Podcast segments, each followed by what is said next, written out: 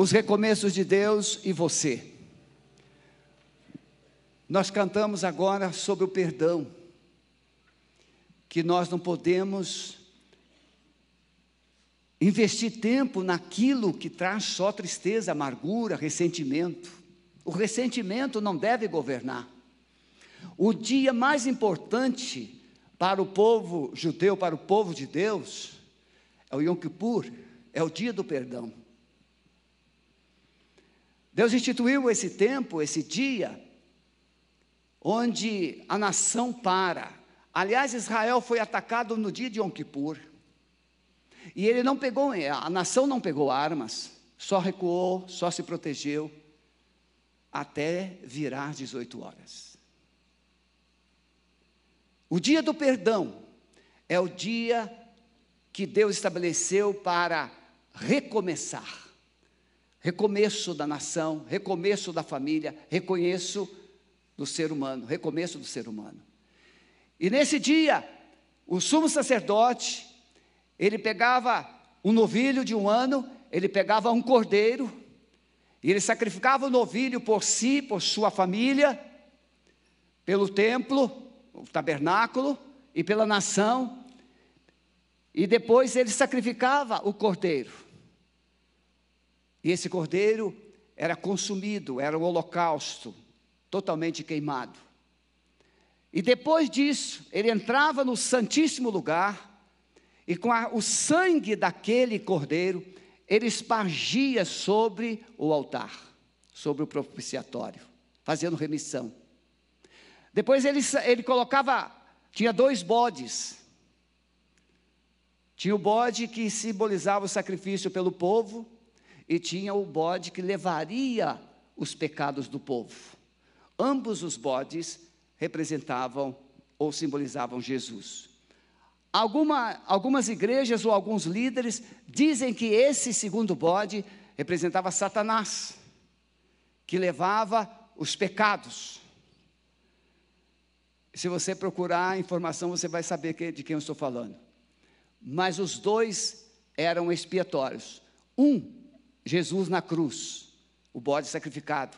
O sacerdote colocava a mão sobre a cabeça desse bode, confessava os pecados e o sacrificava. Esse sangue era espargido, salpicado no altar. O segundo bode, quando ele voltava do Santíssimo Lugar, ele colocava a mão as mãos novamente na cabeça do segundo bode, confessava todos os pecados do povo, e um mensageiro escolhido levava esse segundo bode para o deserto e o soltava lá no deserto. E esse bode nunca mais voltava. Simbolizavam que os seus pecados tinham sido totalmente levados, simbolizando a obra de Jesus, que morre fora do arraial. E ele leva sobre si os pecados de muitos. Então, o Yom Kippur é o dia, é a data mais importante, ou o dia de recomeçar. E nós falamos hoje pela manhã que Deus instituiu mais quatro festas. Nós falamos da festa da Páscoa. Você lembra o que simbolizava a Páscoa? Recomeçar o povo cativo, o povo prisioneiro, o povo oprimido no Egito. Deus manda Moisés lá, retira o povo, Páscoa, libertar, tirar o povo do cativeiro, tirar o povo da servidão, tirar o povo da falta de esperança. Páscoa, libertação, salvação. Mas nessas festas, todas elas apontando para Jesus, para o Espírito Santo. Não é só isso. A festa dos pães ázimos quando Moisés sai do Egito, ele institui esse período em que o povo deveria o quê? Tirar o fermento de dentro de casa, comer ervas amargosas, pão sem fermento, ervas amargosas, e o cordeiro que deveria ser assado. Nessa festa dos pães ázimos, ela simbolizava o quê? Retirar o fermento é purificação. O fermento, ele pode na Bíblia significar contaminação, um pouco de fermento de Jesus, significando ou se referindo às doutrinas dos fariseus. Um pouco de fermento, ele leveda toda a massa, contamina toda a massa. O fermento faz com que as coisas tenham aparência de ser, mas não são. Então Deus manda o povo retirar o fermento, período da santificação. Então a festa dos pães ázimos, a festa em que o povo deveria o quê? Uma vez salvo, o povo deveria se purificar, o povo deveria se manter puro, se livrar das contaminações. Santificação, remover as impurezas, e isso somente pode acontecer quando você é convencido pelo Espírito Santo e você confessa os seus pecados e você se arrepende no coração. Então essa festa, ela foi também é, instituída para que nós lembrássemos deste período de santificação que nós devemos viver. Terceira festa, a festa das primícias. O povo colhia, no tempo da colheita, o povo, a primeira coisa que era colhida, colhida, o povo trazia e colocava diante de Deus. Primícias para Deus. Essa festa simbolizava a ressurreição de Jesus. Ou seja, Jesus, ele representa as primícias dos que dormem. Jesus representa as primícias de Deus. Ele foi o único homem perfeito, ele foi o único homem que não pecou, ele foi o único homem que agradou a Deus, e ele é o único que, após ressuscitar, ele se apresenta a Deus como primícias da ressurreição. E por último, a festa que ele vai trabalhar, isso que nós vamos construir nessa palavra, a festa de Pentecostes. Atos capítulo 2, verso de 1 a 4 diz: Ao cumprir-se o dia de Pentecostes, estavam todos reunidos no mesmo lugar, e de repente veio do céu um ruído como de um vento impetuoso, e encheu toda a casa onde estavam sentados. E lhes apareceram umas línguas como que de fogo, que se distribuíam, e sobre cada um deles pousou uma, e todos ficaram cheios de do Espírito Santo. Olha para quem está do seu lado e diz: de repente.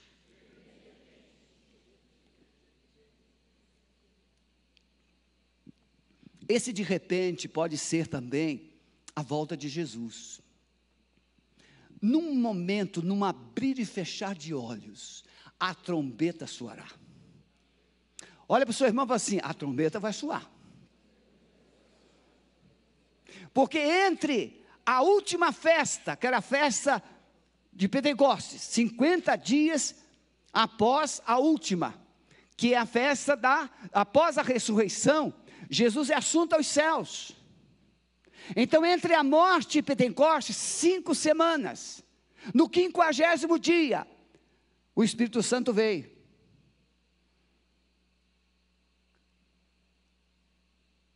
Havia um período entre essa última festa e fe uma festa das trombetas. A festa das trombetas, ela é um período que, segundo os estudiosos, é o período que a igreja está vivendo. E vai chegar o momento em que a trombeta vai soar. Lá no livro do Apocalipse tem as trombetas soando. Quando essa trombeta soar, a Bíblia diz que o Filho de Deus, Jesus, ele virá nos céus com poder e grande glória, será visível, todo olho verá, até aquele soldado romano que perfurou Jesus com a lança, verá, todos os olhos verão, aqueles que crucificaram Jesus verão, todo o inferno verá, Nenhum cidadão da terra deixará de ver Jesus na sua volta. Você pode estar num submarino lá 800 metros abaixo do nível do mar. Você verá. Você pode estar numa espaçonave na lua. Você verá.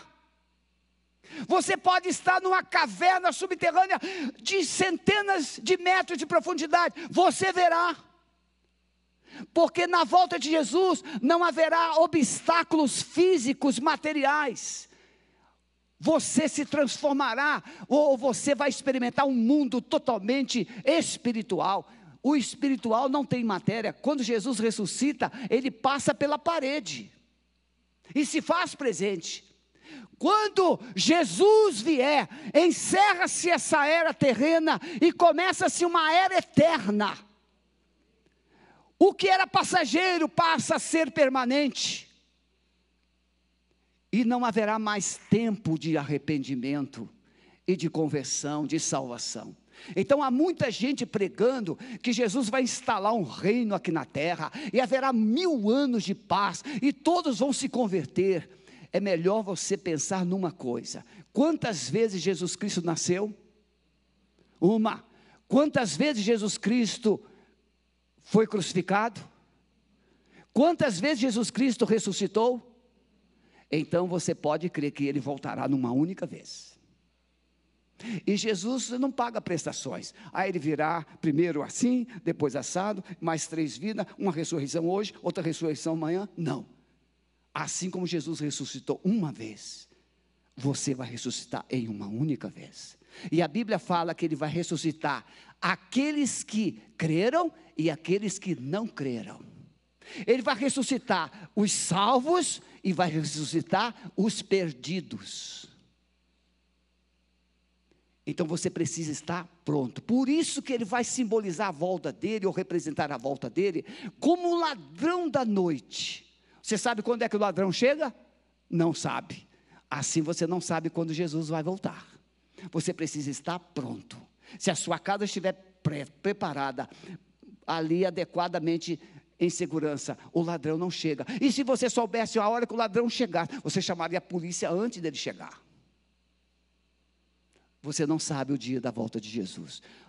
Olha para quem está perto de você e fala assim: Você sabe quando é que Jesus vai voltar? É porque tem gente que diz que viria em 1800, outro diz que viria em 1914, e já foi, tantas pessoas disseram que Jesus viria numa determinada data, mas o próprio Jesus disse o que a respeito da sua vinda? Nem, o, nem ele, Jesus, sabia, porque ele estava falando como homem e não como Deus. Ele foi somente o Pai. Então, se algum líder religioso disser, não, Jesus vai voltar no dia tal, é melhor você sair de perto dessa pessoa, porque é fala, é fala de falso profeta. Porque se Jesus não disse o dia, como é que alguém está autorizado a dizer? Por isso ele disse: estejais vós apercebidos, preparados para o dia da volta do seu Senhor. E muitas parábolas, muitos textos foram escritos ou, e, e, daquilo que Jesus ensinou a respeito da prontidão da sua volta. Por isso eu quero nessa palavra objetiva, rápida, porque nós temos a ceia do Senhor ainda, os recomeços de Deus e você. Deus quer recomeçar algo novo na sua vida, Deus quer recomeçar algo novo na sua casa, Deus quer recomeçar algo novo na sua vida espiritual. Os recomeços de Deus podem incluir você. Por isso, todas essas festas apontavam para Jesus. No Pentecostes, Jesus havia prometido em João capítulo 16 ele disse: se, eu não for, o Espírito Santo não virá, mas se eu for, enviar-vos-ei. E quando ele vier, ele vai convencer o homem do pecado, da justiça e do juízo. Agora eu te pergunto: eu falei aqui de manhã sobre aquela corrida é, de, do revezamento, quando a, os corredores vêm e passam o bastão. Você já percebeu? O corredor pode ser muito rápido. Aquele que está esperando pode ser mais rápido, mas aquele que está esperando não pode sair sem que o outro chegue e passe o bastão para ele. Eu usei essa figura para mostrar que antes do Espírito Santo descer a esta terra, Jesus precisaria ascender-se aos céus. Antes do Espírito Santo vir para reinar, para morar no coração da igreja, o, o Senhor Jesus precisaria o quê? Morrer, ressuscitar e ser assunto aos céus. E ele mesmo diz: porque se eu não for, o Espírito Santo não virá a vós, mas se eu for, enviar-vos-ei. Então, quando Jesus chega no céu com um sacrifício aceito, agradável, ele foi aprovado, a humanidade justificada pelos seus, pelo seu sangue, aí o Espírito Santo é enviado. É o Pentecostes. E o Espírito Santo vem para quê? Ele vem primeiro para dar você consciência dos seus pecados. Porque muitas vezes o ser humano não quer recomeçar com Deus porque ele acha que é bom. Pastor, não faço mal para ninguém, não mato, não roubo, não faço nada de errado. Pois é, você já nasceu com seu nome no inferno. Uma péssima notícia para você. Como assim, pastor? É verdade. A Bíblia diz que todos pecaram e destituídos estão da glória, ou seja, da presença de Deus. Em Efésios capítulo 2, a Bíblia diz que todos estão mortos nos seus delitos e pecados. O céu é lugar de vivos. Então, antes de você ter o seu nome no céu, você precisa passar pelo crivo da ressurreição. E é isso que Jesus Cristo fala em João capítulo 5, verso 24. Na verdade, na verdade, vos digo que todo aquele que ouve a minha palavra e crê naquele que me viu tem a vida eterna e não entrará em condenação, mas passou da morte para a vida. Essa ressurreição é a ressurreição do novo nascimento. Quando nós aceitamos a Jesus, nós saímos daquele estágio de mortos, ou seja, não tínhamos relacionamento com Deus, não tínhamos intimidades com Deus, não usufruímos da presença de Deus, mas agora fomos vivificados em Cristo Jesus. E aí o apóstolo Paulo escrevendo aos Efésios, no capítulo 2, verso 6, ele diz que sendo ressuscitados com Cristo, você está o quê? Na presença aquele que foi ressuscitado com Cristo, assentado está com Ele nas regiões celestiais em Cristo Jesus. Quando você aceita Jesus aqui, espiritualmente você está assentado com Ele nas regiões celestiais. Pode ler aí Efésios 2,6 porque foste ressuscitados juntamente com Cristo e assentados com Ele. Essa ressurreição aí não é a física, essa ressurreição é o novo nascimento. No momento que você aceita Jesus, espiritualmente você está na autoridade, na posição de autoridade que Jesus Cristo tem e Ele te dá essa autoridade. Então você pode recomeçar a sua vida com Deus, não debaixo do jugo do pecado, não mais debaixo do jugo de Satanás, não mais no, debaixo de um jugo mundano, mas agora você está debaixo da autoridade do Deus Todo-Poderoso e você pode vencer. Então, todas essas festas apontam para Jesus e o Espírito Santo chega. Então, irmãos, Pedro fala, quando o Espírito Santo veio, Pedro prega um sermão extraordinário, três mil pessoas se convertem. O time do Pedro, o Pedro que até então, ele vivia escondido, fugindo, negando a Jesus. E Pedro fala que esse Espírito Santo é aquele prometido por Joel. Então, esse, esse derramar do Espírito Santo, ele traz também o que? Uma quebra de paradigmas e de obstáculos. Quando a gente não vivia com Jesus, a gente de inimizades, não falo com fulano. Não, eu não me dou mais. Para mim, fulano morreu. Quem aqui já disse alguma vez na vida? Para mim, fulano morreu. Levante a mão. O fulano morreu mesmo? O que que morreu? O seu relacionamento com ele. Você quer dizer assim, não quero mais nada com essa pessoa. Mas quando Jesus entra no nosso coração, ele diz agora, vai lá e perdoa fulano. Então eu quero te dar uma notícia boa. Se você aceitou Jesus e você foi aquela pessoa que você tinha mágoa, ressentimento, tristeza ou perda, e você foi lá abraçou essa pessoa e disse: Olha, eu quero te perdoar por aquilo que você fez, eu quero também te pedir perdão porque eu guardei mágoa. Eu tenho certeza que você está dando evidência de salvo. Mas se você é um cri-cri da vida, aquele que diz assim: Não, comigo é assim, bateu, levou eu quero te dar uma má notícia. É uma evidência que o Espírito Santo ainda não está aí dentro do seu coração. E você precisa ter cuidado. E talvez você esteja correndo um grave risco de não ir para o céu. Porque no céu não vai entrar é, ressentimento e mágoas. Isso é lixo. No céu não entra isso. No céu entra um coração puro. Olha o fermento. Tinha que ser deixado de fora durante todo o tempo. Então examine-se, é o momento da ceia. Examine-se o homem a si mesmo. E tome esse cálice, coma deste pão, porque aquele que come e bebe indignamente é culpado do sangue do Senhor. Irmãos queridos, a vida de Jesus, Você já parou para pensar na vida de Jesus? Nós falamos da vida de Jesus com muita facilidade, mas você já parou para pensar como Jesus viveu? Jesus vive, aparece com ali o recém-nascido, depois dois anos, ele volta do Egito, depois ele, volta, ele aparece com doze lá no templo, tempo da responsabilidade, que ele se torna responsável pelos seus atos, de 12 anos ele aparece com 30 para o batismo, e aí ele começa o seu ministério. Você já percebeu? Três anos de ministério de Jesus, o como ele se relacionou com a humanidade. O que é que ele ensinou? O que é que ele fez? A vida de Jesus, os recomeços de Deus, trazem para nós o modelo de vida que Jesus Cristo viveu. Porque se você não vive como Jesus viveu, não houve recomeço. Você não nasceu de novo. E isso precisa ser levado a sério. Então veja, Jesus Cristo, como é que, o que, que ele diz para a gente fazer com as pessoas que não, falam mal de nós? O que, que você acha? O que está escrito? Amai os vossos inimigo, inimigos, orai por aqueles que vos perseguem, abençoai aqueles que vos. É, é desse jeito. E aí? Estou dentro, pastor. Está mesmo? A vida de Jesus.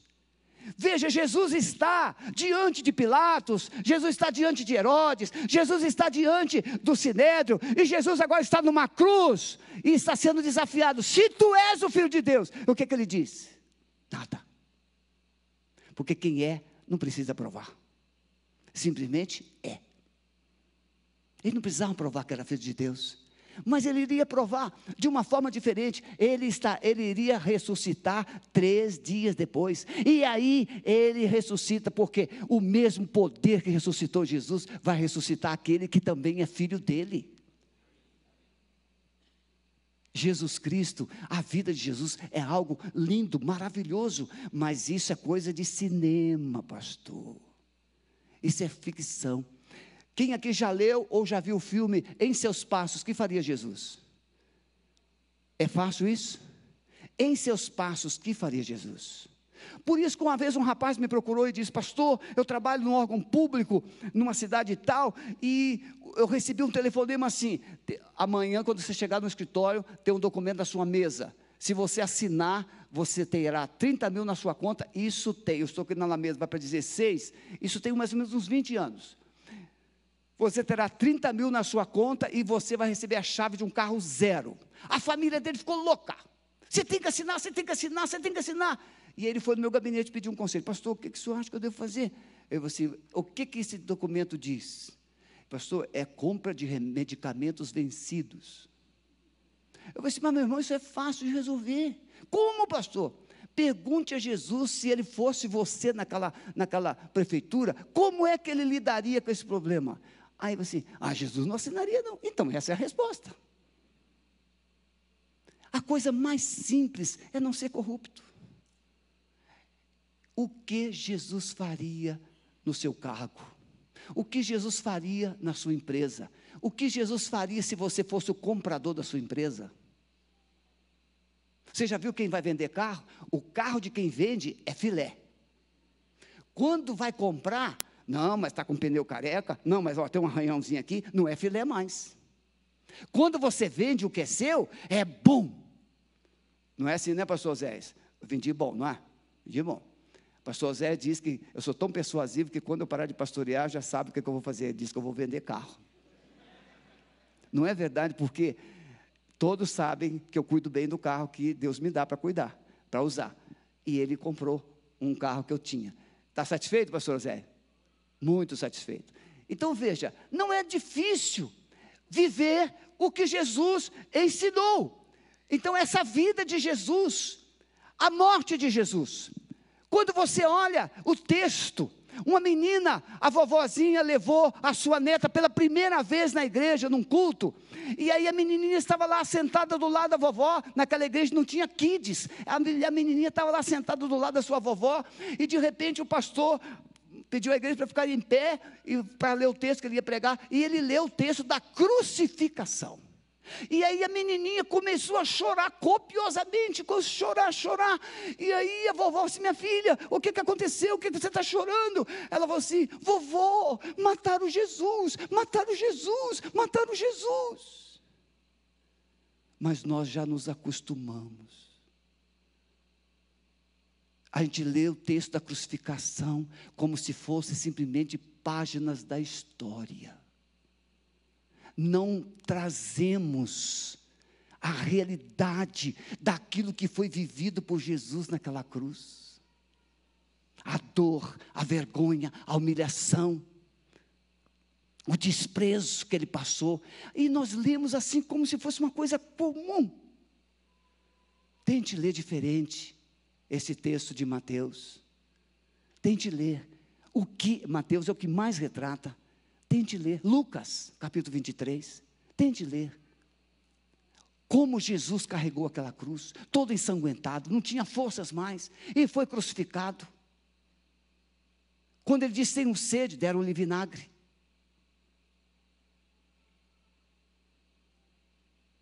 Tente ler.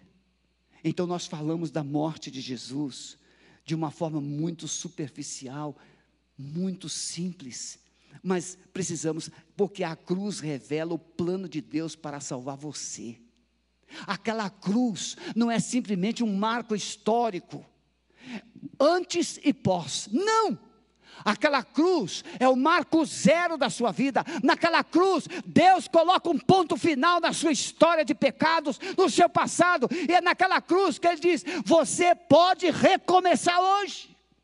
É naquela cruz porque naquela cruz as suas dores foram levadas, naquela cruz os seus pecados foram levados, naquela cruz sua vergonha foi levada, naquela cruz suas enfermidades foram levadas. Então não é um texto histórico, aquilo retrata o amor, a paixão de Deus por você. A ressurreição e a gente lê sobre a ressurreição de Jesus.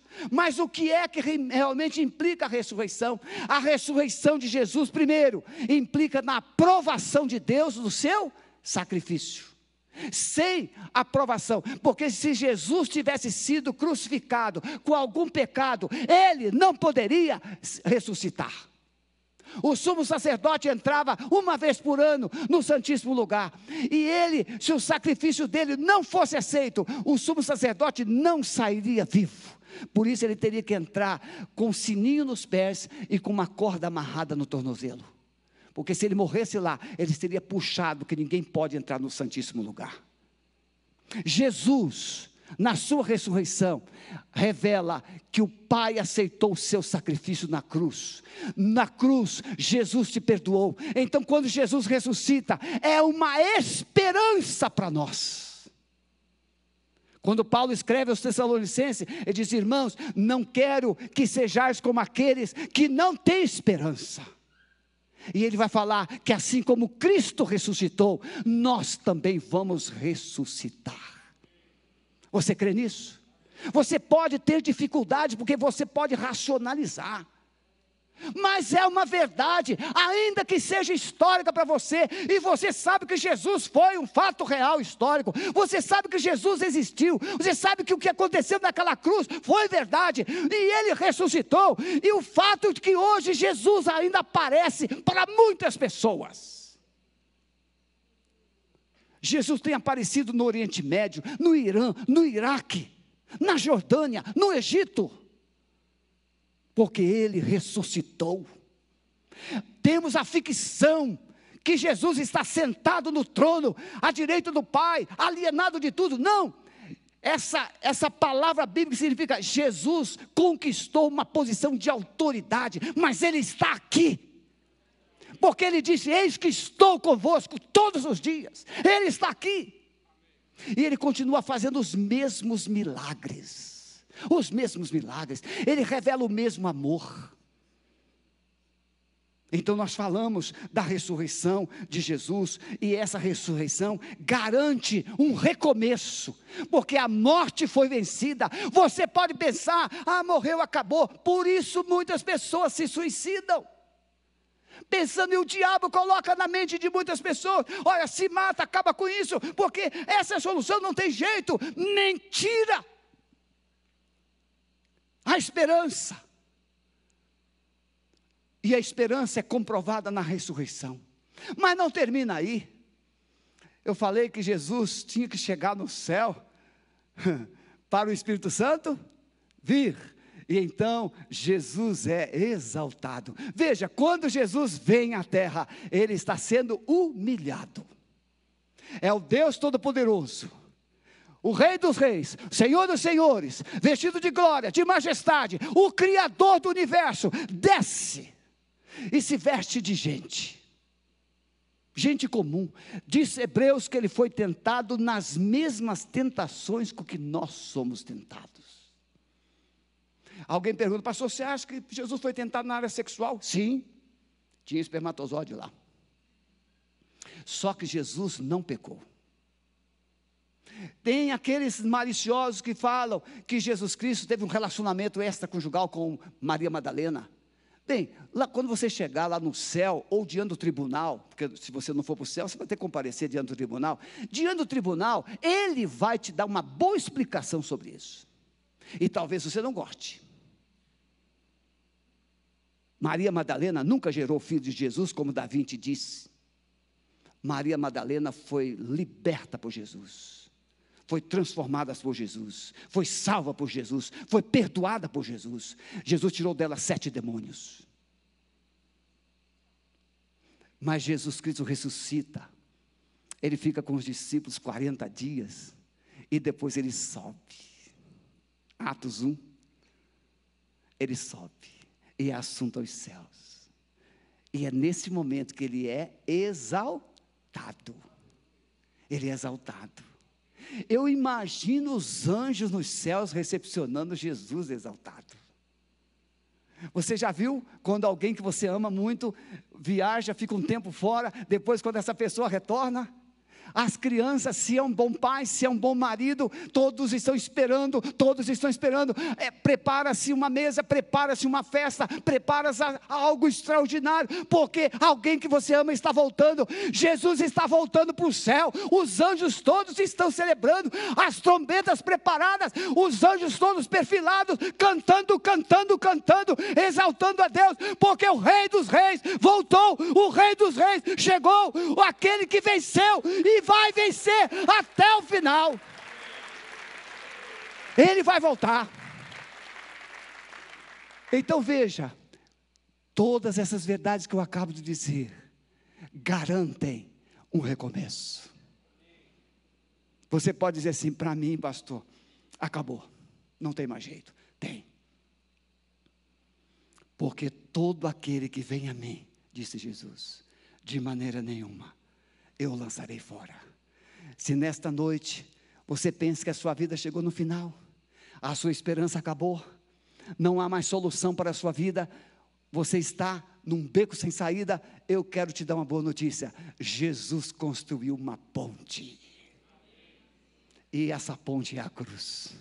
Na cruz você foi perdoado, na cruz você foi aceito, na cruz você foi restaurado, na cruz você recebeu um novo nome, uma nova identidade. Baixa a sua cabeça, por favor. Bem, você pode continuar do jeito que está, mas você pode hoje recomeçar. E recomeçar com Deus. Recomeçar do jeito certo Vinde a mim todos que estáis cansados, sobrecarregados, oprimidos, e eu vos aliviarei. Jesus está te chamando hoje para recomeçar com Ele.